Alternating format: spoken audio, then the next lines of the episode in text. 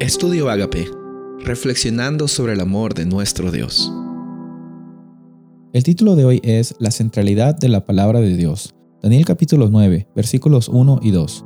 En el año primero de Darío, hijo de Azuero, en la nación de los Medos, que vino a ser rey sobre el reino de los Caldeos. En el año primero de su reinado, yo, Daniel, miré atentamente en los libros el número de los años de que habló Jehová al profeta Jeremías, que habían de cumplirse las desolaciones de Jerusalén en setenta años. Al terminar Daniel capítulo 8, podemos ver de que Daniel se quedó un poco perplejo sobre la visión que había recibido acerca del carnero, acerca del macho cabrío, acerca del cuerno pequeño. Y finalmente también vemos la pregunta, ¿hasta cuándo va a ser de que este cuerno pequeño y todo este sistema de confusión va a afectar al pueblo de Dios y al carácter de Dios? Y la respuesta fue hasta 2300 tardes y mañanas y el santuario será purificado. Bueno, ahora estamos en el capítulo 9. Al parecer no pasó mucho tiempo, pero la verdad en el versículo 1 nos dice que era el primer año de Darío, entonces aproximadamente habían pasado de 10 a 13 años desde que Daniel se había quedado perplejo en esa visión que no entendía y el capítulo 9, que es lo que va a suceder en esta nueva, nueva historia que Daniel está relatando.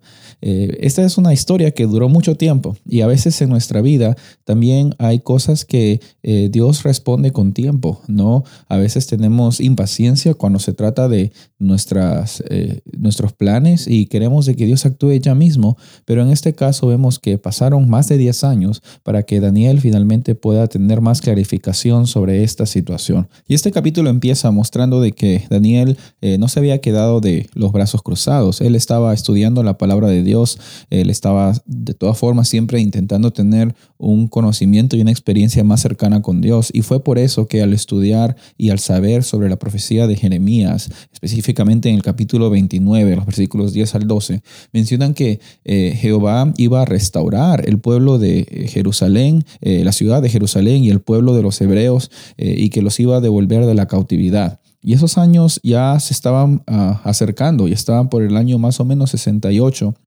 y apuntaba todo a que eh, el reino de los persas, por medio de Ciro y por medio de sus reyes, iba a ser la oportunidad que Dios usa para que el pueblo de los eh, hebreos restaure la ciudad de Jerusalén y restaure la nación.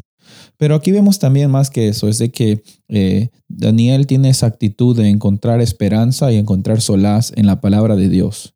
¿Qué es lo que tú haces cuando tienes problemas? ¿Qué es lo que tú piensas y cómo es que tú finalmente llegas a Dios.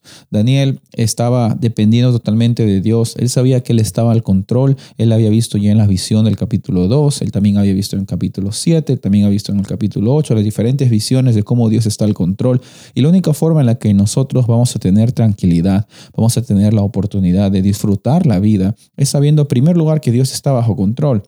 Pero en segundo lugar, también conocer más acerca de ese Dios que es tan amoroso, que nos da la oportunidad de conocer más de Él. La Biblia es la revelación de Dios, es lo que Él permite que sea revelado para que nuestro carácter eh, crezca y se fortalezca y en los momentos difíciles nosotros podamos tener esperanza. En estos momentos difíciles que Daniel estaba pasando, que fue, ya dijimos, una década y un poquito más, Él estaba sosteniéndose, su fortaleza venía del el estudio de la palabra de Dios y la oración, que es una conversación que uno tiene con Dios, una experiencia personal.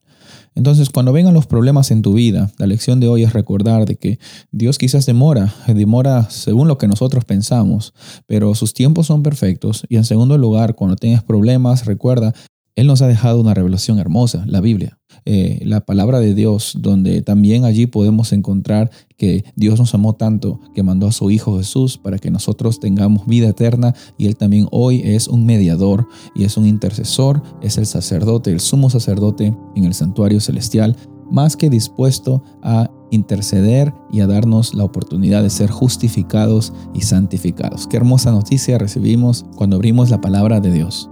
Soy el pastor Rubén Casabona y deseo que tengas un día bendecido.